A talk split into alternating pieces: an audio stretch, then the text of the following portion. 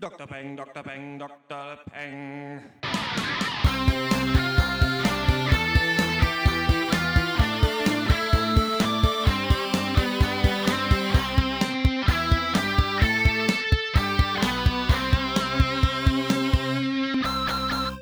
Hallo und herzlich willkommen zum 28. Pencast von drpeng.de Pop und Geist. Heute reden wir über die neuseeländische Komödie What We Do in the Shadows oder auf Deutsch Fünf Zimmer, Küche, Sarg. Die Musikdokumentation 20.000 Days on Earth über das Leben der Rocklegende Nick Cave sowie die neue amerikanische Krimiserie How to Get Away with Murder. Mein Name ist Dr. Schwarz und wie immer rede ich mit Dr. Eck, Hallo. Dr. Snips Hallo. Und äh, Dr. Loco. Hallo Freunde. Ja, dann kommen wir zu eiskalten Film-News aus der Filmbranche. ne? Von mir, äh, wie immer, wie jedes Mal recherchiert. Und zwar äh, folgendes: Toy Story 4 ist angekündigt für den 16. Juni ja. 2017. Wusste ich Spotify. Ist da irgendwer macht, gehuckt? Also hat das irgendwer, ist da irgendwer Fan von eigentlich? ich habe gehört, der dritte ist super geil. Äh, hab nur den ersten und den zweiten gesehen. Der damals. dritte ist tatsächlich super geil. Ich, okay. fand, ich fand die alle ziemlich cool, ja. vor allem den dritten. Okay, ich dachte, der dritte beendet so ein bisschen die Trilogie, aber ähm, Ja, eigentlich schon. Es, da war auch lange nicht klar, dass da noch einer kommt. Und äh, die ganzen Pixar-Fanboys äh, regen sich auch tierisch drüber okay. auf. Ähm, weiter, Spotify macht in Europa jetzt mehr Kohle als iTunes, also mehr Revenue Sales, was ich äh, ziemlich erstaunlich finde, benutze ich aber auch selber. Ja. Ja. Now You See Me 2 ist angekündigt. Das war damals so ein Film mit äh, Jesse Eisenberg, kam glaube ich dieses Jahr ins Kino, letztes Jahr ins Kino, ähm, wo die so Zauberer sind, so ein bisschen, die ja, Mischung vielleicht aus äh, The Prestige und Ocean's Eleven, hatten nicht so die besten Kritiken eingefahren. Zweiter Teil ist aber angekündigt und Daniel Radcliffe spielt mal wieder einen Zauberer.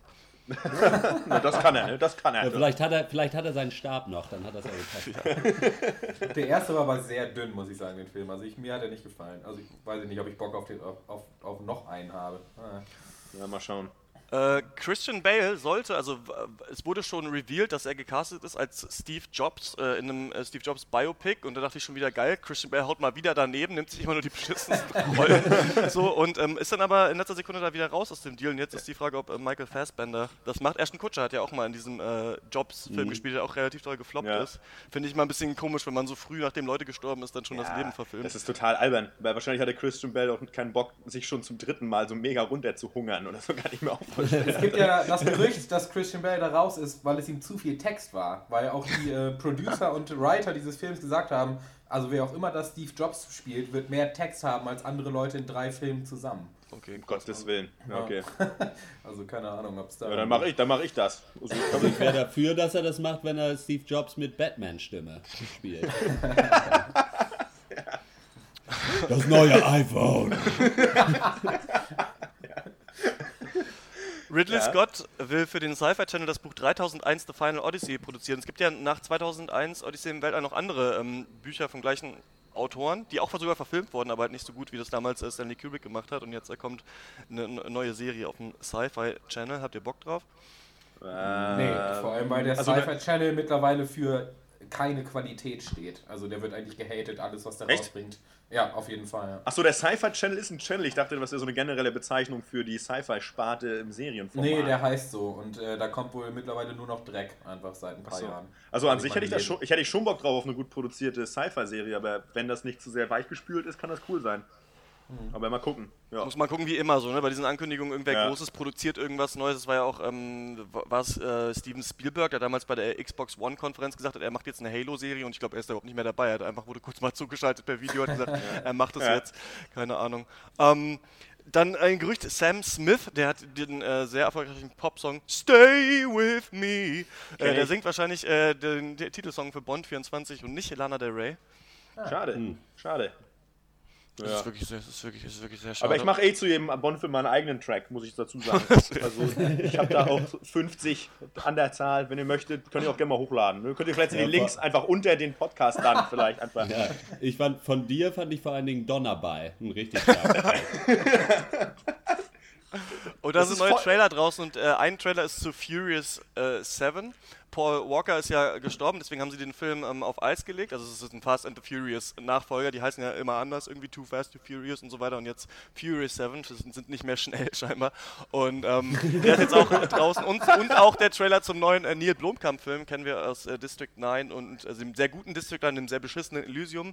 Äh, der Film heißt Chappie, ist so ein bisschen wie Nummer 5 lebt. Und äh, die Antwort spielt mit, also die beiden äh, Personen, die diese Band bilden, die Antwort, die ja auch aus Südafrika kommen und haben eine Rolle in dem Ja. Film. Ich Okay. dachte, da geht es um ein kleines Krokodil, ehrlich gesagt. Ich dachte, es geht um Hundefutter, aber gut, beide falsch. Worum es in der neuen nicht neuseeländischen Komödie What We Do in the Shadows geht, kannst du ja jetzt mal sagen. Dr. Acton, das ist unser erstes großes Thema für diesen Podcast.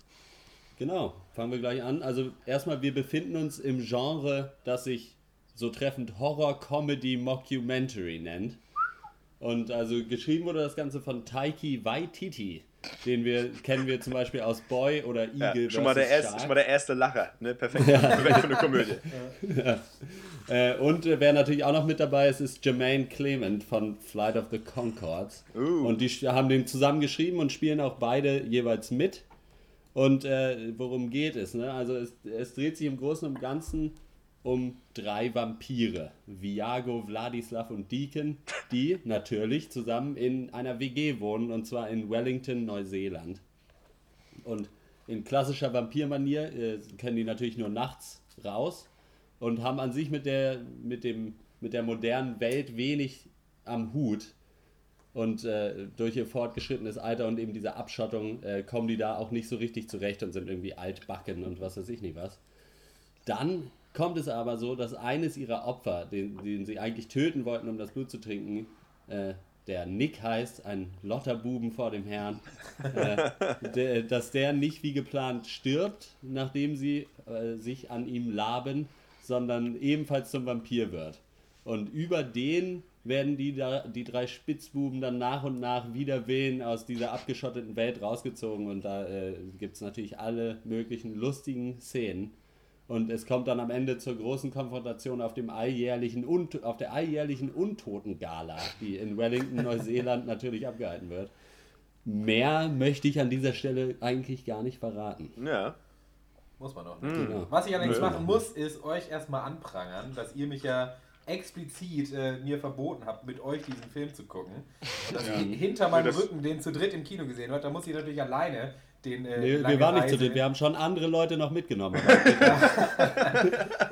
Das stimmt so. Long ja. story short, ich musste allein ins Kino, habe aus reinem Protest den auch dann erstmal auf Deutsch geguckt. Oder weil es ihn nur auf Deutsch gab. Ihr könnt entscheiden. Ich muss sagen, äh, dass trotz äh, der Synchro, wo ich eigentlich kein Fan von bin, wirklich viel des Humors noch gut rüberkam und ich mich wirklich köstlich amüsiert habe über diesen Ja. Film, weil der einfach auf so eine gewisse Art und Weise einfach unglaublich lässig ist. Also das ist so ein Film, da wird eigentlich nichts Großartiges gemacht, da wird auch nicht besonders viel probiert, sondern der, der, ja, der meandert einfach so vor sich hin und äh, ist halt einfach trotzdem unglaublich lustig dabei. Und äh, also den Credit gebe ich da auf jeden Fall den Schreibern, also äh, äh, Taiki Ja. Waititi, wie ich ihn ja nenne, und äh, Jermaine Clement, äh, die es echt geschafft haben, so einfach drei ausgeleierte Konzepte zu nehmen und die zusammenzufügen zu einem relativ neuen Film, der halt einfach super lustig ist. Also die Konzepte würde ich sagen halt, vier Sprallus haben eine WG, ist das eine Konzept. Ja. Äh, Vampire ist das zweite Konzept und halt wir machen das Ganze auch noch als Mockumentary, so ein bisschen das dritte. Also das zusammenzufügen und da so einen wirklich einen, einen coolen Film draus zu machen, über den man echt gut lachen kann, muss ich sagen, Respekt. Also ich fand den wirklich cool. Ja. Ja. Äh, erstmal cool, dass du den auf Deutsch geguckt hast, weil ich mich tatsächlich selber auch gefragt habe, ob der auf Deutsch auch funktioniert. Aber du wirst schon sagen, das kaut auch hin, ja? Weil, Also äh, ich mir würde sagen, es, es geht sicherlich ein Teil verloren mit des Wortwitzes. Das hat man schon in Mhm. vielen Szenen gemerkt. Also ich sage mal, das, was man aus dem Trailer schon gesehen hat, äh, We're Werewolves, not Swearwolves, ist halt in der deutschen Fassung, äh, wir sind Werwölfe, keine Streitwölfe. Wo man dann so sagt, Oha. ja gut, das äh, ist halt jetzt nicht Ach, warte so mal, die sagen, die, sagen da, die sagen da Streitwölfe, weil wir haben das auf Englisch ja. äh, mit Untertiteln geguckt und da heißt es Fairwölfe tatsächlich. Ja, also, das wäre cooler gekommen, aber tatsächlich sind die Untertitel und die Synchro da zwei verschiedene Paar Schuhe. Nee, aber trotzdem muss ich sagen, hat er trotz, also hat er wirklich noch funktioniert. ja, alles Das klar. Das gut. Cool. Ja, äh, von mir auch auf jeden Fall ganz klar, äh, weiß ich nicht, muss ich schon Empfehlung sagen, also auf jeden Fall doch an sich ganz klare Anschauempfehlung, eben weil, äh, wie Dr. Simpson so treffend formulierte, da einfach drei Genres ganz hervorragend äh, äh, ineinander verwoben wurden. Ähm, unglaublich lässiger Humor, kein unnötiger Plot. Äh, da muss nichts geschafft Ja. werden oder erreicht werden, was teilweise so, ein, so eine Sache ist, die in einer guten Komödie auch einen, den Nacken brechen kann, sodass man da versucht, Ja. so wie bei Ted, den ich erstaunlich gut fand, der aber komplett dann verliert, als er versucht, irgendwie eine Story einzubauen. Und ähm, das hat man hier super geschafft. Ja, und der Film trägt sich auch ganz gut über diese Zeit. Er ist ja nicht so lang und ähm, reizt natürlich so ein bisschen sein Genre und seine Idee aus, aber schafft es irgendwie wirklich in jeder Minute da so ein Gag-Feuerwerk abzubrennen. Das ist irgendwie unglaublich. Also ich wusste nicht genau, deswegen finde ich ganz interessant, wie Dr. Snips den fand, der alleine im Kino war, weil wir waren ja mit ziemlich vielen Leuten da und hatten halt auch richtig Bock auf den Film und sind halt auch die größten Flight of the Concords-Fans. Und da geht es ja, Ja. in Flight of Ja. the Concords, dieser neuseeländischen Comedy-Serie, die wirklich krass abgehypt ist und auch zu Recht, ja, um diese äh, beiden neuseeländischen Musiker, Brad und Jermaine, die versuchen das halt in, in New York zu schaffen. Und da ist ja auch so, dass sie in dieser Serie schon schaffen, so zwei Genres, einmal halt des lustigen Musicals mit dem trockensten Dully-Humor halt zu vereinen, dass auch Szenen so zu lange ausgespielt werden und total peinlich sind und blöd und sich die Leute halt völlig aufs Korn nehmen. Und ich finde, das hat What We Do in the Shadows auch super geschafft, dass du einmal halt das Gefühl hattest, die saßen einfach zusammen und haben gesagt, okay, wir machen jetzt diesen Film. Welche Ideen haben wir? Und die kommen alle in den Film. Also auch in den Credits kommen noch Gags und auch nach den Credits kommt noch ein Witz. Und wirklich die ganze Zeit ähm, werden dann nur Witze abgefeuert, zum Beispiel, weil auch so richtig blöde Sachen. Also man muss wirklich über richtig dummen Scheiß halt auch lachen können, weil man sich auch denkt, geil, das haben sie sich auch noch getraut oder den haben sie auch noch gebracht. Zum Beispiel, dass er vom Spiegel steht mit einer Tasse in der Hand und Vampire haben ja kein Spiegelbild. Und dann ist es halt so, uh, a Ghost Cup. Und kommt halt so in die Kamera und man sieht halt im Spiegel halt nur diese olle Tasse zu sehen ist. Oder dass sie sich halt, weil sie sich nicht im Spiegel sehen können, müssen sich halt gegenseitig malen, wenn sie Klamotten Ja. anhaben, um halt zu sehen, wie die aussehen. Da haben sie auch so ein komisches Konstrukt gebaut aus einem Besenstiel, wo jeder so einen Schuh drin hat und dann ist so ein Hut drauf und die Klamotten und sie laufen halt damit rum, damit der andere ungefähr so sehen kann, wie die Klamotten aussehen.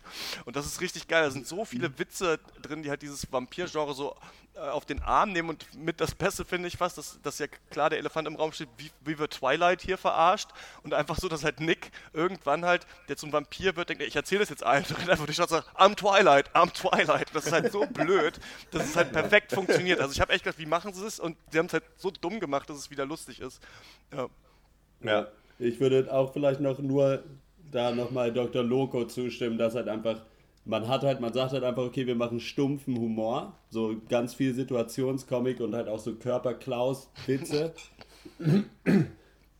Und ja, haut da aber eben keine so eine gezwungene Story noch mit drüber, die das Ganze irgendwie verbessert, sondern sagt halt einfach, okay, es passiert im Großen und Ganzen halt nicht viel, aber das ist auch gut so. Ja. Und äh, auf damit hätte man den Film, glaube ich, ziemlich in die Scheiße reiten können, wenn man da noch Ja. Irgendein Ziel oder so reingemacht Es wird, ja so ein, es wird ja so ein bisschen auf einen vermeintlichen wichtigen Plotpunkt so hingeführt, oder man denkt das Ja. zumindest als Zuschauer, ne, mit diesem der dann Beast, keiner ist. der ja, dann einfach genau. keiner ist, was aber auch an sich jetzt vielleicht noch hätte besser aufgelöst werden können, aber eigentlich doch gerade geil ist, wie, wie plump das Ganze dann eigentlich aufgelöst wird. So, das ist einfach so herrlich scheiße. Ja, und dass du auch immer die ganze Zeit so noch denkst, dass diese Vampirgesellschaft halt doch irgendwas ist, was total fancy und glamourös Ja, ist. Und ja. letzten Endes sind es halt echt nur diese Typen, die in den langweiligsten Bars rumhängen und einfach Ja. die komplette Loser-Truppe sind. Und dann halt in wirklich meinen Lieblingsszenen auf die äh, Werwolf-Truppe von Reese Darby, von dem wir ähm, neulich mal die Serie, äh, wie hieß die noch, Short Poppies, ähm, Ja. besprochen haben, der deren Manager damals in Flight of the Concords gespielt hat. Und die sind halt Werwölfe und sind auch eigentlich so eine Loser-Truppe. Die sind halt noch so ein bisschen mehr normalos und wollen einfach keinen Stress quasi. Und wie sie dann diese Vampire den Werwölfen gegenüberstehen, als Menschen halt noch. Und die Werwölfe halt so, uh, machen und die Vampire so, so die Zähne fletschen. Das ist schon super blöd und lustig. Also da muss ich wirklich auch richtig oft feiern. Ja. Da muss ich aber sagen, dass dieses, diese Art oder dieses Schema Witz ein bisschen überbeansprucht wurde in diesem Film. Also dass quasi eine Situation wird drei oder viermal so vorgehypt, so von wegen gleich passiert was krasses und nächste Szene, da passiert was richtig krasses und dann ist es halt was ganz Blödes. Und da lacht man dann drüber, weil es ganz blöd ist. Also Ja, aber- aber- versteht, aber dann meine. kommt- aber das passiert halt drei oder viermal. Also es gibt ja, die, ohne jetzt spoilern zu wollen, das, das Beast, das ist ja dieser eine Ja. Witz, der den ganzen Film über halt äh, irgendwie gehypt wird und dann nichts ist. Dann gibt es halt die, dass es am Ende diese äh, Secret Vampir-Gesellschaft sich halt in einer blöden Bowlingbahn trifft.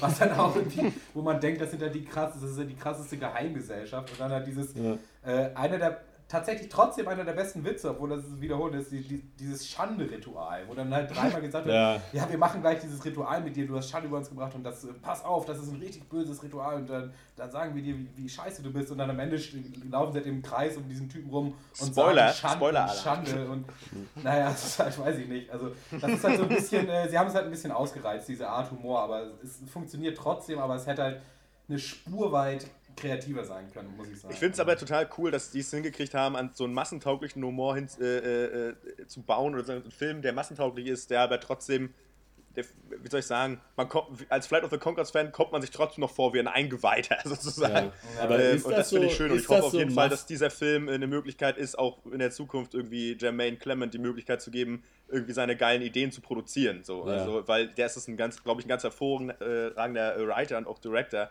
Was man ja auch sieht, so bei Short Poppies, erste Folge hat er mitgeschrieben und ist auch die beste Folge. So, man erkennt sofort die Handschrift. Äh, der hat einfach ein richtig gutes Gespür, einfach für Ja. Komik, so wann was funktioniert, wann was zieht, so für Timing. Ähm, Aber Ja. weil du es jetzt gerade gesagt hast, so meinst du, das ist wirklich massentauglicher Humor? ja, absolut. Okay. Würde ich schon sagen, weil das schon noch tumbe Comedy ist, ein, einfach meines Erachtens nach. Ja, aber ich glaube, manchen Leuten ist das dann schon auch wieder zu stumpf, einfach. Aber vielleicht gut. kommt mir das auch nur so vor, weiß ich nicht. sein. Äh, Ich finde es halt lustig, dass der Film in Deutschland ja scheinbar krass promoted wird. Also da ist der Film Ja. Zimmerküche sagt. Man kann sich darüber lustig machen, aber ich finde, der Filmtitel ist eigentlich fast klüger als What We Do in the Shadows. What We Do in the Shadows klingt cooler, aber Fünf Zimmerküche sagt beschreibt halt, was der Film ist, ein WG-Film über Vampire. Ja, und ähm, da wird der halt in Deutschland so vermarktet, auch immer so, dass, dass du halt die einzelnen Charaktere siehst auf so Postern und so. Also irgendwie, weiß ich nicht, was für ein Verleih sie gefunden haben, weil auch auf dem Poster halt draufsteht von den Machern von Flight of the Conchords. Ich weiß gar nicht, ob das hier jemals gelaufen Das ist. finde ich auch mega interessant, Das dass, das, nicht, äh, dass nee. damit geworben wird in Deutschland. Aber so. ähm, das Einzige, was ich noch ein bisschen schade finde, ist, dass äh, Jermaine Clement, den man aus Flight of the Conchords kennt, der ähm, ist ja dann so ein bisschen quasi der Ur-Dracula-Typ und äh, der hat ja auch so einen Akzent, so einen osteuropäischen. Und Ja. der andere Typ, der den geschrieben hat, hat ja so einen, so einen fake-deutschen Akzent. Und daran musste ich mich ein bisschen gewöhnen, muss ich sagen. Ich hätte eigentlich gedacht, die reden einfach so neuseeländisch wie halt in Flight of the Conchords, hätte das fast lustiger gefunden. Also ich finde, dieser Charakter, den Jermaine da spielt, dass der ein bisschen blass eigentlich geblieben ist. Ich hätte mir fast noch mehr davon gewünscht. Der ist halt aber super dumm gleichzeitig geschrieben. Also, Ja. this is my torture chamber, sagt er und zeigt so ganz schlecht nach links, halt viel zu lang und blöd. Das ist schon richtig lustig auch. aber- This is my torture chamber. Das ist großartig. Hallo, ich lache da immer noch drüber. Aber Das gut, dass ihr sagt, dass der einen deutschen Akzent hat im englischen Film, denn, wie das ja oft Praxis ist, hat er dann in der deutschen Synchro tats tatsächlich einen bayerischen Akzent. Nein. was? Oh, nee. Ja, Oh, aber Mann. halt nur so ganz leicht, nicht so auf die Fresse bayerisch, sondern halt so angedeutet. Ich, ich fand aber den deutschen Akzent aber auch okay. ziemlich. Ich fand den deutschen Akzent aber auch, äh, aber auch okay. Also ich fand den auch nicht so krass übertrieben. Ich fand den Was- noch im Rahmen. Was ich daran cool fand, ist, dass ähm, das auch so ein bisschen eine andere Art von einem Deutschen ist. Der war ja so ein bisschen die WG-Fee da bei denen, der so ein bisschen das alles zusammengehalten hat und so ein bisschen der Good Guy irgendwie war und auch so ein bisschen unsicher Ja. und sowas. Und das trifft auch auf so eine Art von Deutschen in diesem Alter, die wahrscheinlich auch als Touris in Neuseeland unterwegs sind, irgendwie auch zu. Also ich fand, das war eigentlich eine ganz coole Sache. Es war nicht overplayed und es war nicht dieser typische deutsche Akzent vom Nazi-Wissenschaftler oder so. Ja, ja. Ähm, fand, ich, fand ich ganz nett. Was würdet ihr dem Film denn ähm, ergeben auf einer Skala von 1 bis 10? Ja, das ist, finde ich, ein bisschen schwierig, weil, äh, aber ich, auf die Gefahr hin, den zu hoch zu bewerten, äh, gebe ich ihm mal eine 7. Aber einfach, weil ich, ich habe ihn halt im Kino gesehen und da habe ich wirklich, also ich war auch müde und wir waren eine relativ große Gruppe, aber ich habe eigentlich durchgängig gelacht. Ja, das ist sieben ganz schön wenig, muss ich jetzt mal sagen. Also, Also sieben ist Ja, weiß so ich nicht, viel, aber ich glaube, also den würde ich mir aber halt auf keinen Fall, glaube ich, nochmal alleine zu Hause angucken. Oder so. Also ich würde halt sagen, einmal gucken würde ich empfehlen, viel mehr dann auch nicht. Es ist halt eine stumpfe Comedy und das macht es richtig gut. Von mir, na, gut, von mir aus siebeneinhalb. Letztes okay, also, Angebot. also ich gebe da auf jeden Fall äh, neun Punkte für das, was er ist. Ist er richtig gut. Hat mich da in keinster Weise enttäuscht und ich wollte den Film auch gleich nochmal gucken eigentlich oder hätte ihn auf jeden Fall gut nochmal gucken können, ähm, weil es einfach kom- so kurzweilig war und äh, ja, genau. Punkt. Ja, kurzweilig ist ein gutes Stichwort. Ist halt äh, nicht, ja, nicht mehr, als er sein will. Ist halt ein Heidenspaß. Äh, auch allein im Kino auf Deutsch war halt noch gut genug. Ähm, würde ich jetzt nicht irgendwie, äh, weiß ich nicht, zum Film des Monats oder Film des Jahres machen, aber es ist halt wirklich grundsolide Unterhaltung. Von mir gibt es äh, 7 von 10. Äh, von mir gibt es 8 von 10, schon ein besonderer Film, finde ich super, hat aber für mich auch diesen Benefit, dass ich Flight of the Conchords total super finde und mich einfach sau gefreut habe, dass die wieder zusammen sind. Ein bisschen schade eigentlich, dass Brad nicht noch irgendwie einen kleinen Auftritt hat oder so, das hätte mich eigentlich super gefreut, aber Ja. auf jeden Fall für Leute, die eben diese erste Folge Short Poppies vielleicht gesehen haben oder die Flight of the Conchords gesehen haben, eine Empfehlung, aber auch für andere, mal um sich an diese Leute so ein bisschen ranzutasten, ähm, eine super Sache, also kann man viel Spaß mit haben, am besten mit vielen Leuten gucken und ein paar Bier, dann äh, geht er richtig gut rein. Ich glaube, Ja, sehr gut ich glaube, gesagt. für ja. die Empfehlung, da äh, ist äh, vielleicht die beste Idee, äh, in jedem Trailer, den ich davon bis jetzt gesehen habe, ist am Ende eine Szene, wo der eine von den drei Vampiren sagt, irgendwie, äh, Being a Vampire makes you sexy. Und dann einfach nur auf seinem Sessel sitzt, lassiv und sich selber anguckt. Wenn man darüber lachen kann, dann guckt euch den Film an. Wenn ihr das nicht Ja. witzig findet, dann bleibt weg. Ja. Wenn ihr das nicht witzig findet, dann ist vielleicht der nächste Film äh, was für euch. Da heißt 20.000 Days on Earth und das ist eine Dokumentation von Ian Forsyth und Jane Pollard und die sind noch nicht so aufgefallen durch andere Regiearbeiten und die Dokumentation zeigt einen fiktiven Tag im Leben der Rock-Ikone Nick Cave und die dürfte den meisten Leuten durch äh, ihr Duett mit Kylie Minogue, Where the Wild Roses Grow, bekannt sein. Und das war auch der größte Hit, den Nick Cave je hatte im Mainstream. Er hat natürlich viel, viel mehr gemacht. Er wurde in den 80ern mit seiner Band The Bad Seeds bekannt. Die hat er in Berlin gegründet mit dem Sänger äh, der einstürzenden Neubauten, Blixer Bargeld, der taucht auch im Film auf. Und ähm, in der Band entfernt er sich so ein bisschen von seinen frühen äh, Rockwurzeln und wendet sich so traurigeren Balladen zu. Und später hat er auch die Garagen-Rockband äh, Grinderman gegründet und auch zum Beispiel zwei Romane geschrieben, also ein äh, Tausendsasser. Cave ist äh, vor allem durch so seine düsteren, transzendenten Texte bekannt und irgendwie dieses darke Image, was er dann doch in relativ schöne Songs eigentlich so verpackt.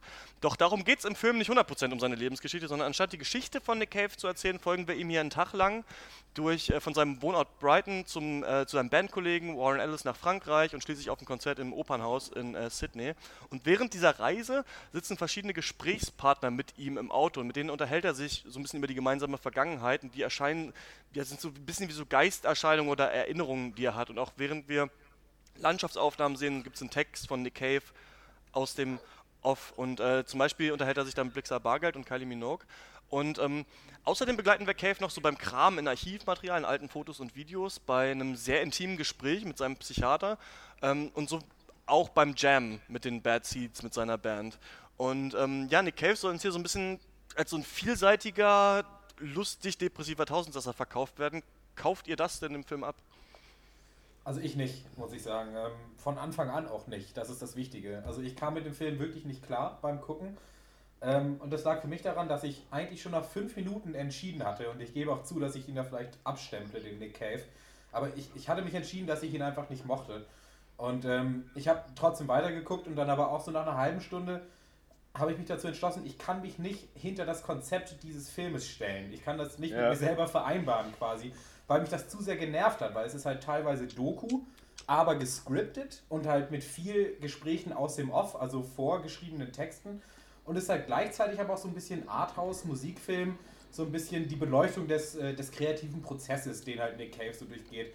Und ähm, das war mir einfach so, da denke ich mir, wenn du wirklich ein richtig geiler Abgeher bist, der total kreativ ist und, und mir was Interessantes zu sagen hat, warum machst du das nicht spontan? Warum musst du das vorschreiben? Warum musst du das auspolieren? Weißt du, und so, also Ja. ich fand das, ich fand diesen Film, der hatte irgendwie keine richtige Linie da für mich. Also, ähm, ich, also wie gesagt, mich hat das auch.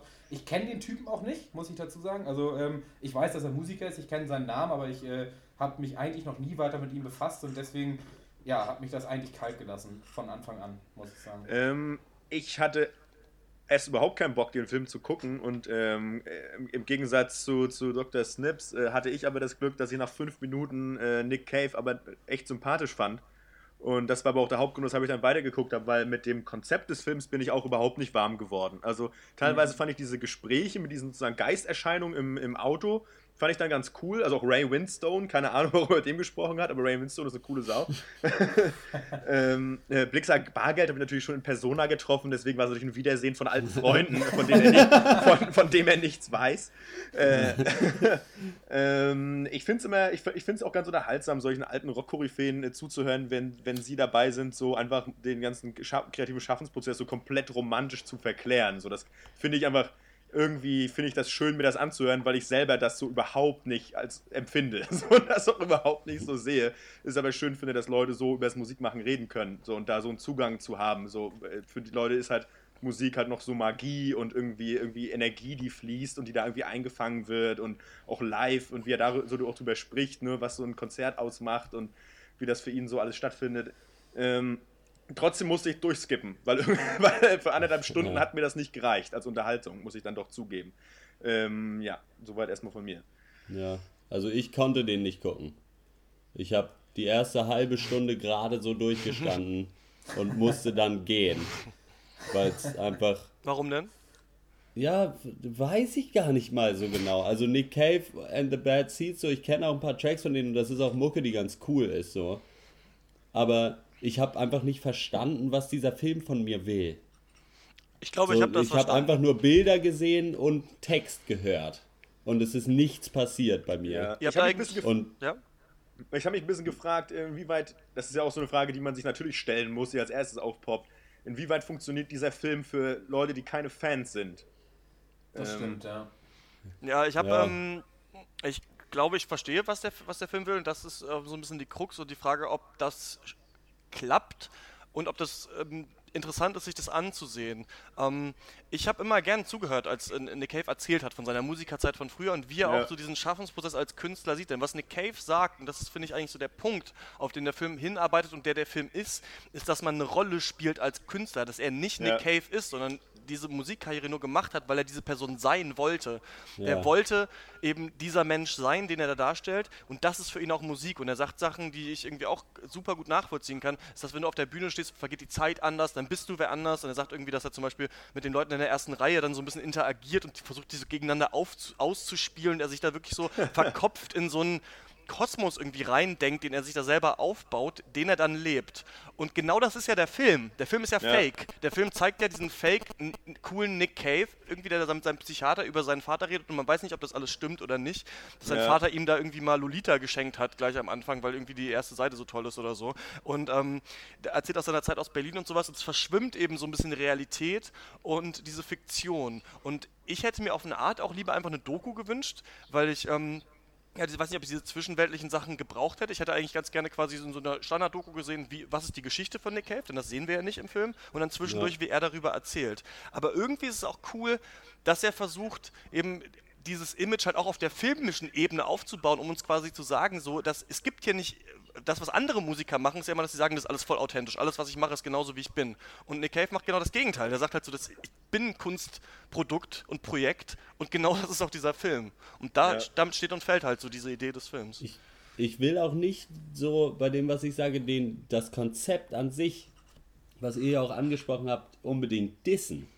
So, also, Naja, also sage, du wolltest äh, das, ist schon eine- dissen, ne? Also das habe ich das so rausgehört. dass ich irgendwie sage, dass da, das kann, so kann man keinen Film machen oder was weiß ich was. Äh, ich finde es schon eigentlich auch ganz interessant, weil, weil es ja auch irgendwo so diese Doku-Sache beleuchtet. So, was ist das eigentlich, was man sich da anguckt, wenn man sich eine Dokumentation anguckt und was weiß ich was. Aber es hat für mich einfach nicht funktioniert. So, ich fand es halt hammerlangweilig. ja.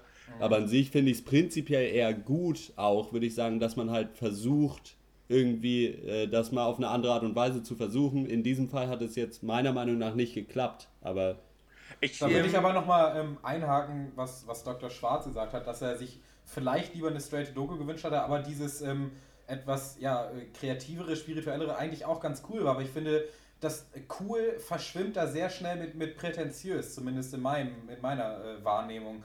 Weil also gerade eines der ersten Gespräche, was er hatte, dass er halt sagt, dass ähm, er halt äh, sehr kreativ ist und eigentlich das normale Leben, was um, um ihn rum passiert, also seine Frau, wie er es mit seinen Kindern spielt, wie er einfach äh, ess- essen, schlafen, Fernsehen gucken quasi, dass er das nur als Ablenkung empfindet für seine kreativen Ergüsse, dass er eigentlich ähm, das alles nur, ich glaube, das Wort, was er benutzt, ist, dass er das kannibalisiert für seine Songideen. Und da muss man halt wirklich, also ich habe da gemerkt, pass auf, äh, Nick Cave, dass du nicht abrutschst so von und nicht, nicht arrogant rüberkommst auf die Art, ja, ihr normalen Menschen versteht nicht, was in einer Mastermind von mir vorgeht. Und äh, eigentlich ist mir das alles zu nieder, dieses, dieses biedere Leben. Und eigentlich lebe ich nur für meine aber- kreativen. Also Ich- so also- habe ich das teilweise empfunden und das hat mich genervt. Das- Also so habe ich das gar nicht, so habe ich das gar nicht empfunden. Also auch nicht Ja. zuletzt durch etwas nicht zuletzt an der Art seines Vortragslied, weil ich finde, er trägt das überhaupt nicht vor mit irgendeinem so äh, mit irgendwelchem Gehabe oder so, weil ich kann das schon nachvollziehen, was er meint, glaube ich.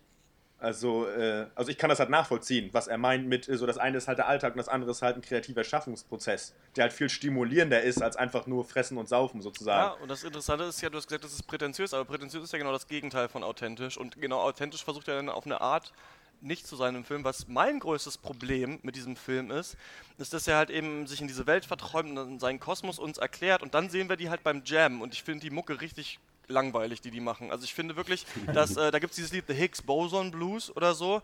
Again, The Higgs Boson Blues going down to Geneva to meet you und sowas. Und Ja, das ist ganz schrecklich, das ist diese ganz Nick Cave schrecklich. and the Bad Seeds Mucke ist für mich halt ein Riff, das ist eine Bassline, äh, die sie halt immer weiter aufbauen, jammen die und er labert halt Sachen und diese Sachen haben für mich nicht so viel Gehalt, wie er denkt, Nee. dass sie haben. Also wenn das Johnny Cash gewesen wäre oder Elliott Smith oder sonst wer, also Kü- Künstler, die ich wirklich verehre und wo ich äh, wirklich denke, da ist wirklich in jeder Zeile, da hängt wirklich was dran. Da hatte ich eher das Gefühl, er schwurbelt einfach nur seinen, seinen pseudodarken Scheiß da raus. Und das Ja. hat es ein bisschen für mich zerstört. Also ich glaube, so für Fanboys, die Nick Cave richtig geil finden, macht das richtig Sinn. Aber mich hat gerade die Mucke nicht gekriegt, außer der Auftritt am Ende ähm, in diesem Opera House in Sydney. Das ist schon ganz geil, weil du halt sie- siehst, dieses, dieses Lied, was sie vorher auch geprobt haben, dann live spielen mit Kinderchor.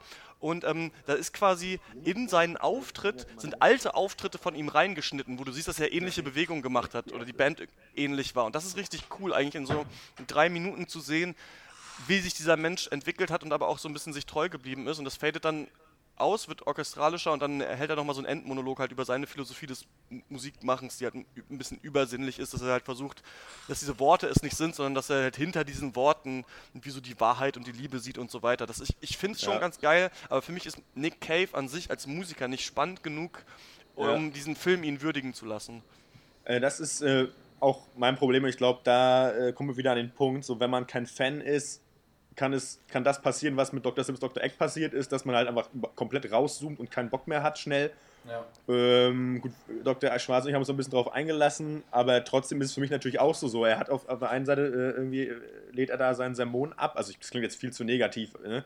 ähm, über sein Verständnis von Musik und äh, dem kreativen Schaffensprozess. Wenn ich dann aber das höre, was da rauskommt, ist das einfach so weit weg von dem, was ich jetzt erwartet hätte. So, weil ich einfach, ich kenne ich kenn, ich kenn nichts von Nick Cave großartig. Ähm, das ist dann so, das haut dann für mich überhaupt nicht hin irgendwie. Ähm, aber äh, warte mal, und ein Problem, das wollte ich, war für mich auch, was Dr. Dr. Snips angerissen hatte, so dieses gescriptete Doku-Format, ähm, dieses Gespräch mit dem Psychiater, ne? Da wird ja kurz so der Tod des Vaters angesprochen und es dauert zwei Sekunden und sagt er, ja, oder sollten wir darüber lieber nicht reden? Weißt du, wo ich auch so dachte, so Leute, so, das ist doch. Natürlich wolltet ihr darüber reden und ihr wolltet auch unbedingt die Szene erschaffen, wenn der Nick Cave 20 Sekunden lang nichts sagt. Weißt du, das war für mich so. Genau, Oh, es ja. ist für mich halt unnötig. Also, das hätten sie sich nicht geben müssen. Ich finde, das ist so. Wer, nee, das war wie cheap. Die hätten es Stimmt, sich ja, und nicht Das, ja, bitte. Ja. Ich habe eine super Überleitung. Die hätten sich das nicht geben müssen, aber ihr müsst dem Film was geben, nämlich Punkte von 1 bis 10. Ja. Und äh, du kannst ja deinen Gedanken äh, dann zu Ende bringen, Dr. Snips, wenn du, wenn du dran bist hier in der Reihenfolge. Dr. Eck, was gibt's zu äh, 20.000 Days on Earth? Ja, ich sag mal, ich habe hier so einen Algorithmus geschrieben, mit dem ich genau diese 20.000 Machen wir das Bier alle oder das Alkoholismus? mit dem ich genau diese 20.000, die gebe ich da ein und dann rechnet er hier jetzt und er kommt auf 5 von 10, die ich mit gutem Willen, dann ich habe nur die erste halbe Stunde gesehen, vielleicht wird es danach noch besser, ich würde halt einfach sagen, ey, wenn ihr die Cave geil findet, guckt euch diesen Film auf jeden Fall an, wenn nicht, äh, Finger weg, komm mal, Finger weg, Finger weg, Finger weg. 4 von 10. Ein Finger weg, oder was? Ja, sicher. Ja, also von mir gibt es äh, sieben Punkte.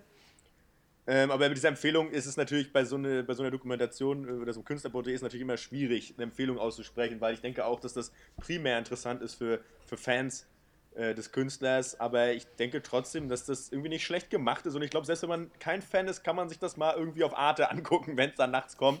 Und man wird nicht dümmer dabei. Also sieben Punkte von mir.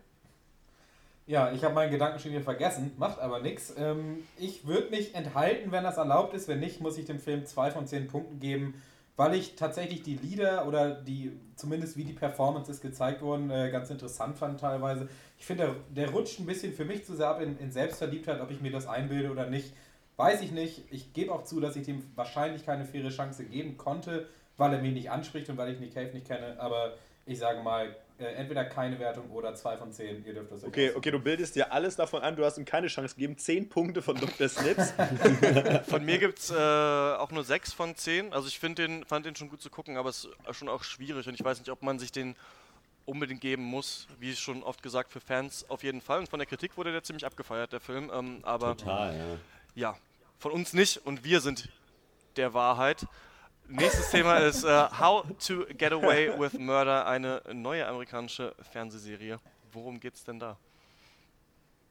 Äh, How to Get Away with Murder, ja, ist eine neue Crime-Serie, die sich um Annalise Keating dreht, äh, die einerseits eine der besten Strafverteidigerinnen äh, in Amerika ist, andererseits aber auch Dozentin für Strafrecht an einer der renommiertesten Unis Amerikas.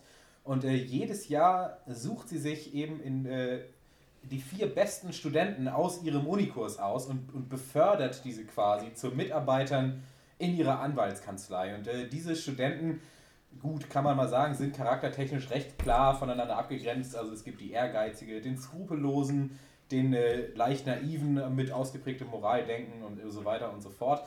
Und so äh, befasst sich dann diese Serie eben damit, wie, wie Keating äh, mit Hilfe ihrer hochintelligenten Studenten äh, Woche um Woche Kriminalfälle löst. Das meist natürlich auf äußerst gewiefte Art und Weise.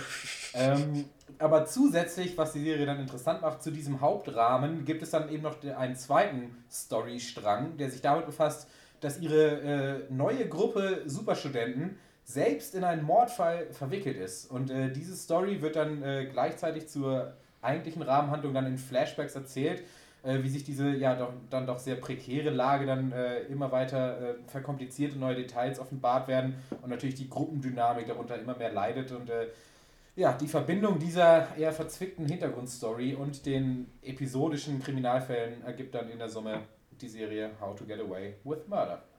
Was sagt ihr denn dazu? Ich habe Also euch, äh, ja, ganz kurz. Ich habe eine. Frage. Äh, eine, äh, an, diese Anneliese ist tatsächlich die Protagonistin. Das habe ich ja, Ja, genau. mitgeschnitten. Ja. Okay, alles klar. Gut.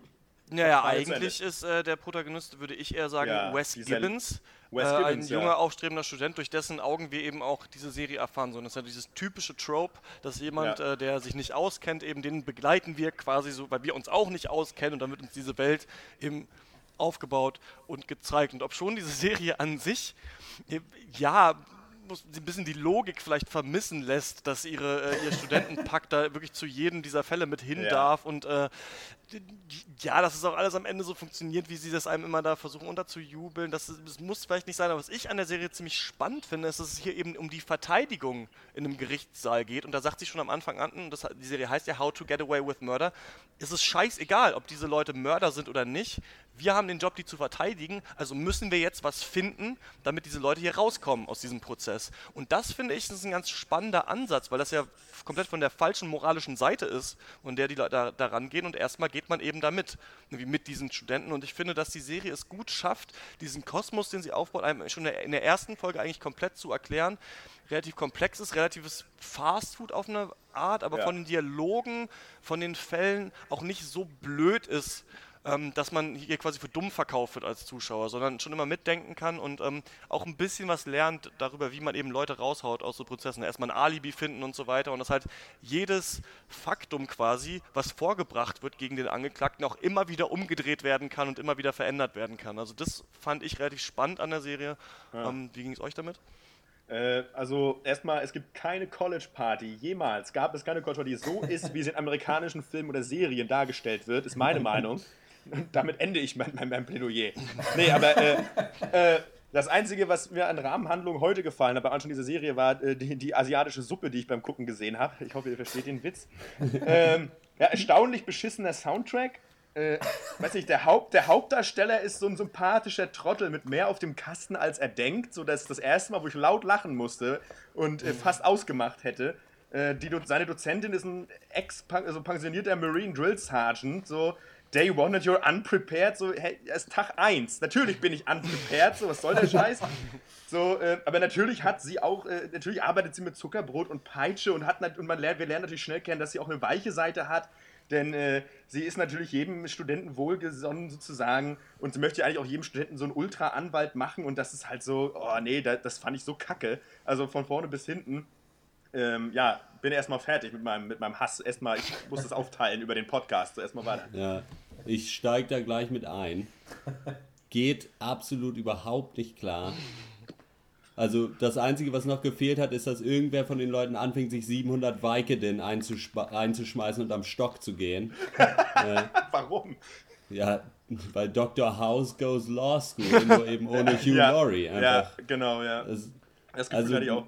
Es ist halt einfach, es ist so weit hergeholt. Einfach, dass es, und es wird dir, wenn es dann, also es kam mir fast so vor, als würde dann ein anderes Universum gezeigt werden. Als hätten sie sich ein Sci-Fi-Universum ausgedacht, an dem an der Law School sowas geht. Der Typ sagt, er ist am zwei, zum zweiten Tag da an dieser Law School. Auf einmal sitzt er direkt bei einem aktuellen Fall mit drin, bei der Zeugenbefragung. Und was Ja. ist, so ist die Welt einfach nicht. Sorry. Und dann will ich mir das auch Also nicht ich- ich angucken. kann das ja so- Die ganzen Charaktere sind total einfach gestrickt und langweilig und das ist einfach nur Kacke. Und das ist schade, weil die Schauspieler nicht schlecht sind und die Ja, Production Value auch klar geht.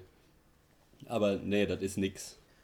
Finde ich Danke. nicht. Also ähm, ich habe die Parallele zu Dr. House tatsächlich auch gezogen, äh, finde ich, weil es auch ähm, zumindest der Pilot relativ genau eine Storyline aus einer Dr. House Staffel, dritte oder vierte, glaube ich, nachverfolgt. Nämlich, dass Dr. House, ja dieser geniale Diagnostiker, äh, sein ganzes Team äh, kündigt und er muss sich halt neue Leute suchen und lädt sich da auch so einen äh, Unikurs äh, ein von halt Medizinstudenten und äh, über eine ganze Staffel lang feuert er dann, also löst er mit den Fällen und feuert dann am Ende der Folge immer ein paar, bis am Ende nur ein paar übrig sind. Ist ja auch egal. Ich finde, die Serie könnte schlechter sein. Ähm, man muss natürlich damit klarkommen, dass es das Unrealistischste der Welt ist, was uns da gezeigt wird. Und, äh, Ja. Aber wenn man, wenn man das abhakt und wenn man sagt, ja gut, aber es, das geht schon, kann- dann kann man halt trotzdem irgendwie Gefallen draus ziehen und irgendwie Spaß draus ziehen, finde ich.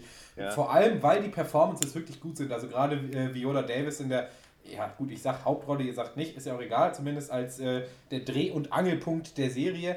Ähm, ich finde diese, dieses, dieses, diesen smarten, äh, abgewichsten Charakter, den, den bringt sie eigentlich ziemlich gut rüber. Äh, und ja, also ich fand die erste Folge stark, habe die zweite auch noch geguckt. Könnt ihr mir vorstellen, dass sich diese Serie auf Dauer, wie es ja auch Dr. House getan hat, um da wieder darauf zurückzukommen, so ein bisschen verwässert in einer zwischenmenschlichen äh, Humbug, einfach den keiner braucht irgendwie. Äh, und, Ja. Aber wenn sie, die, wenn sie die Spannung aufrechterhalten kann, muss ich sagen, dann könnte das äh, ganz cool sein. Also nicht die beste Serie der Welt, aber ganz cool. Ja. Genau, für Also mich ich bin das ja auch nicht. Wir sprechen uns Ja, heute mal rein, ne? aber ich lasse dir wieder den Vortritt. Ja, erzähl.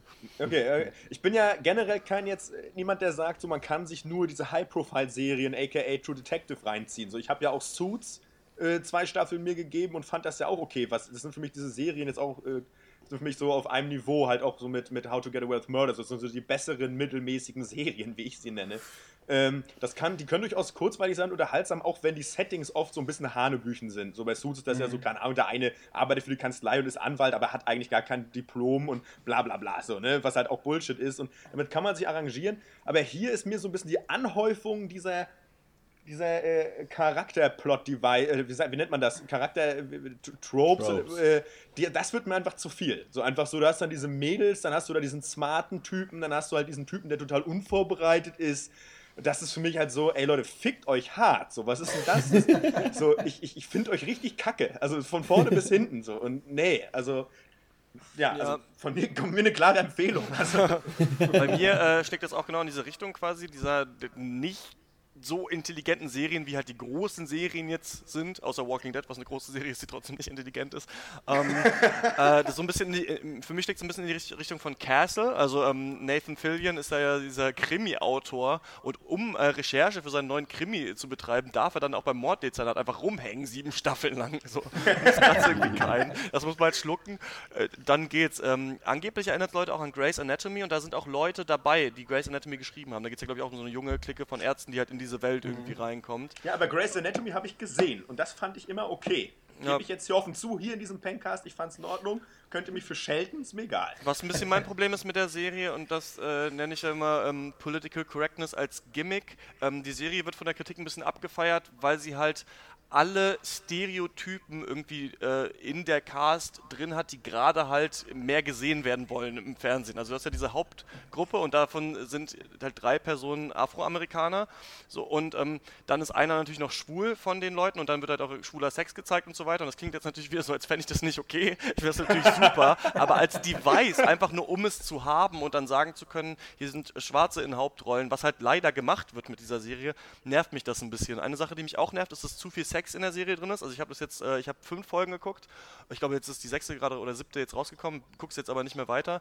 Ähm, und äh, ja, das ist halt sau effekthascherisch die ganze Zeit und ähm, das, das nervt ein bisschen plus Ja, aber der so von funktioniert die ganze Serie. die ne? von Dr. Also Snips angesprochene Rahmenhandlung, dass die selber in so einen Mord verwickelt sind, das wird super wenig vorangetrieben. Also du siehst quasi Ah, an okay. jedem Anfang der Folge, dass die alle auf dieser krassen riesen College-Party sind und jemanden umgebracht haben, jetzt versuchen die Leiche wegzuschaffen. Und da gibt es Szenen, die habe ich schon dreimal jetzt gesehen, wo sie halt überlegen, wo sie die Leiche hinbringen und was sie jetzt machen. Es wird irgendwie immer wieder durchgekaut und es wird halt immer abstruser und komischer, wer da jetzt wie verwickelt ist und sowas. Und aha, verwickelt, sie wickeln die Leiche in einen Teppich ein übrigens. Und ähm, So, ah, nee. äh, und man weiß, wer da drin ist, aber ähm, da denke ich immer noch, okay, vielleicht haben sie gar keinen umgebracht, vielleicht ist das der große Gag am Ende, man weiß es nicht. Also Popcorn-Serie geht schon klar, aber mittlerweile leider auch für mich, der ich diese Serie an euch herangetragen habe, auch nicht mehr. Also wird ein bisschen zu bekloppt. Ich fand's Also in der ersten Folge geht jemand auf die Toilette und sieht aus einem Schlitz von der Toilette, vom Klo aus eine Machenschaft passieren. Wenn ich das sehe, da geht bei, da geht, kommt mir der Mock hoch. Das, weil, ja, eben das auch. kannst du Er, doch der nicht, ist auf Klo. Was das für ihn ist? Also ich meine, das kannst du doch nicht mehr bringen. So irgendwie der letzte Zeuge und ab zu den Amish oder was. Nee, also ohne mich. Okay, gut. Also ähm, ich fand's aber, was ich aber auch mal sagen muss, ich habe jetzt nur die erste Folge gesehen, ähm, diese äh, Annalise, oder wie sie heißt, so, was Dr. Slips meint, was die Protagonistin wäre, was vollkommen Schwachsinn ist. Also, äh, ähm, ist, äh, die ist ja diese starke Führ äh, Frau, so, ne, irgendwie, keine Ahnung, erfolgreiche Anwältin. Und was ich super unglaublich finde, dass sie in der ersten Folge da vor ihrem, vor diesem lächerlichen Kommiliton, immer noch, ne, das ist Day One für ihn, irgendwie einen Nervenzusammenbruch kriegt und erstmal ihre, seine, ihre kompletten Privatprobleme ihm schildert. Ja. Aus welchem Ja. Grund? Das ist, ergibt überhaupt keinen Sinn und ich finde das krass, wie sie dann so eine starke Frauenrolle auch so brechen, so Talking Sexism.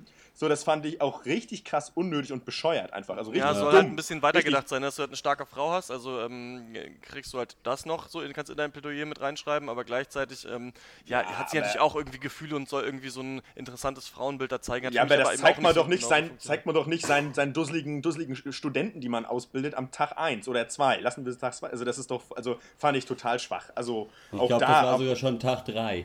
ja, also für, also schon wirklich Die also Cocktailparty ein, beim Dekan, natürlich. ein, ein weiterer Punkt auf der Katastrophenliste dieser Serie, also äh, aus meiner, meiner Meinung nach. Ja, Na gut, äh, sagen wir mal zusammenfassend, für Pedantiker ist das nix, auf jeden Fall. Also man musste schon ein bisschen offen sein, äh, Schwachsinn auch akzeptieren zu können. Ich würde der Serie eine ganz kleine Empfehlung mit ganz vielen Einschränkungen geben, aber äh, nichtsdestotrotz eine, eine Empfehlung.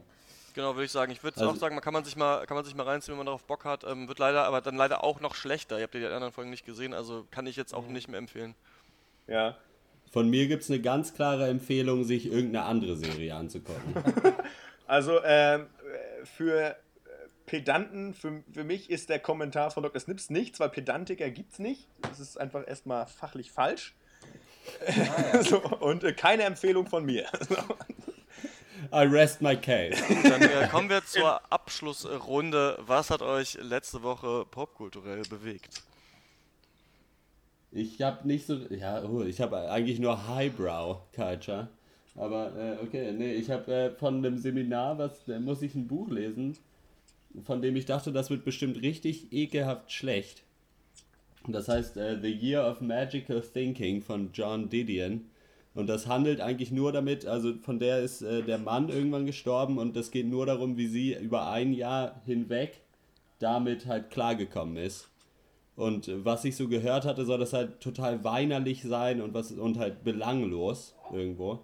Und ich habe es dann äh, äh, bestellt und hier bekommen und dann quasi aus Versehen, ich wollte nur kurz reingucken, irgendwie die Hälfte davon gelesen, weil ich es super cool einfach finde, weil es total direkt und hart und bitter ist. Und äh, ja, das ist cool. Gute Sache. Ja, mein Ja. Highlight Ja. ist diese Woche natürlich äh, die, die dritte Folge Sonic. Ne, kleiner Scherz. Ähm, ich habe äh, äh, Fünfte Folge Walking Dead. äh, einen bunten Strauß Filme geguckt äh, im Fernbus von Berlin nach Freiburg. Ich war in Berlin, wisst ihr vielleicht. Ähm, die kann ich zwar nicht unbedingt empfehlen, aber ich kann euch ja trotzdem kurz davon erzählen. Also der erste heißt äh, äh, Casino Jack und ist ein äh, Polit-Thriller mit äh, Kevin Spacey in der Hauptrolle, äh, der auf realen Ereignissen äh, basiert. Das Leben von, vom Lobbyisten Jake Abramoff nacherzählt, äh, der eben durch diverse Intrigen versucht, sich immer mehr Geld und Einfluss unter den Nagel zu reißen und der Film ist deswegen ganz interessant, äh, weil, weil Abramoff von sich selber denkt, äh, dass er ganz normal handelt und alles eben im Namen seiner Familie macht und auch im Namen vom American Dream und äh, dass er seine Ziele erreichen will. aber man halt gleichzeitig sieht, dass er eigentlich einfach nur Leute abzieht und verarscht und äh, sich eigentlich nur selber bereichern will. Und äh, dieser Zwiespalt dieser beiden Ansichtspunkte macht den Film ganz interessant, wenn er jetzt auch nicht besonders bahnbrechend ist. Ähm, den zweiten Film, den ich äh, geguckt habe auf der Busreise, heißt The Immigrant, falls ihr den kennt. Oh, mit, äh, dieses Jahr rauskommen, gute Kritik. äh, Joaquin Phoenix, äh, Jeremy Renner und ähm, äh, Marion Cotillard. Äh, und äh, es ist äh, 20er Jahre, 1920er Jahre. Ähm, und eine junge Osteuropäerin namens Eva und ihre Schwester erreichen per Boot Amerika mit dem Ziel, sich eben da ein neues Leben aufzubauen und werden dann leider an der allerletzten Grenzkontrolle beide rausgezogen. Ihre Schwester, weil sie schwer krank ist. Und äh, Eva, ähm, weil sie äh, als nicht emigrierfähig äh, eingestuft wird, weil anscheinend ihr moralisches Denken in Frage gestellt wird, wo sich später herausstellt, dass sie vergewaltigt wurde auf dem Schiff. Macht ja nichts. Ähm, und äh, auf jeden Fall wird sie dann aber rausgekauft äh, von Joaquin Phoenix, äh, der äh, ein Bordellbesitzer ist, ein Bordell, das unter der Fassade eines Theaters agiert. Äh, wird von ihm mit Papieren ausgestattet und dann aber trotzdem leider über mehrere Ecken in die Prostitution gezwungen. Behält dabei aber immer das, das ihr Ziel im Auge, ihre, ihre Schwester eben aus diesem Grenzkrankenhaus befreien zu wollen und immer noch äh, ihre Träume zu erreichen. Ähm, und sowohl Joaquin Phoenix als auch sein, sein Bruder, ähm, ein romantischer Kleinkunstmagier, gespielt von Jeremy Renner, verlieben sich beide in Eva und dann ergibt sich leider in der zweiten Hälfte des Films ein relativ klassisches Liebesdreieck mit einer Menge Drama, das es nicht gebraucht hätte. Und der Film ist deswegen nicht so gut, ähm, weil er trotz wirklich guter Schauspielleistung meiner Meinung nach einfach äh, komplett eindimensional ist. Äh, die Charaktere, weil alle Männer sind reich und mächtig und alle Frauen sind, ich nenne es mal sehr salopp, so quasi äh, die Hure mit dem Herz aus Gold quasi. Also äh, Frauen, denen Unrecht getan wird, aber die trotzdem tolle Persönlichkeiten sind. Und äh, ja, ein bisschen krass formuliert, aber das, äh, das Ganze stumpft leider zusehends ab im Laufe des Films und die, die Story wird dann auch noch lahm im letzten Drittel.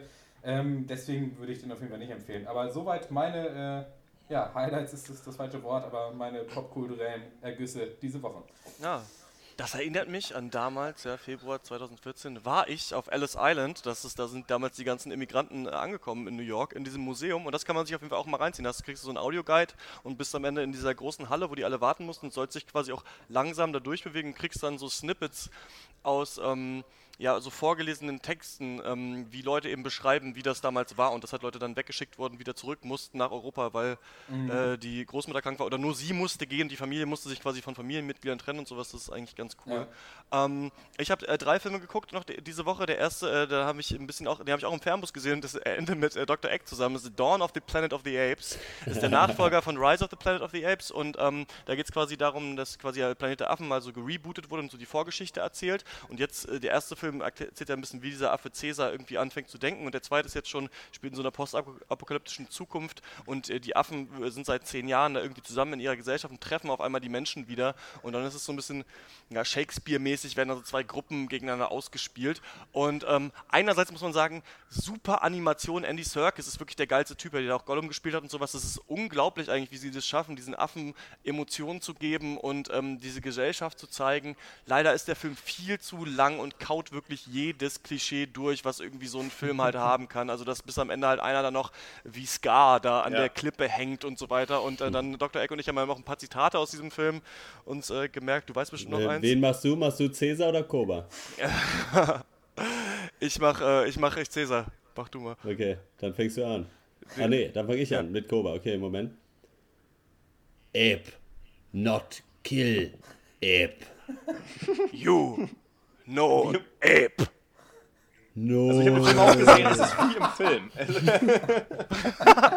Genau, also äh, würde ich sagen, kann man sich fast nicht angucken. Es ist zu lang, es sieht super aus, tolle, tolle äh, CGI-Effekte und sowas, aber ey, echt viel zu lang und nervig. Zweitens habe ich mir echt mal Groundhog Day angeguckt hier und täglich grüßt das Murmeltier.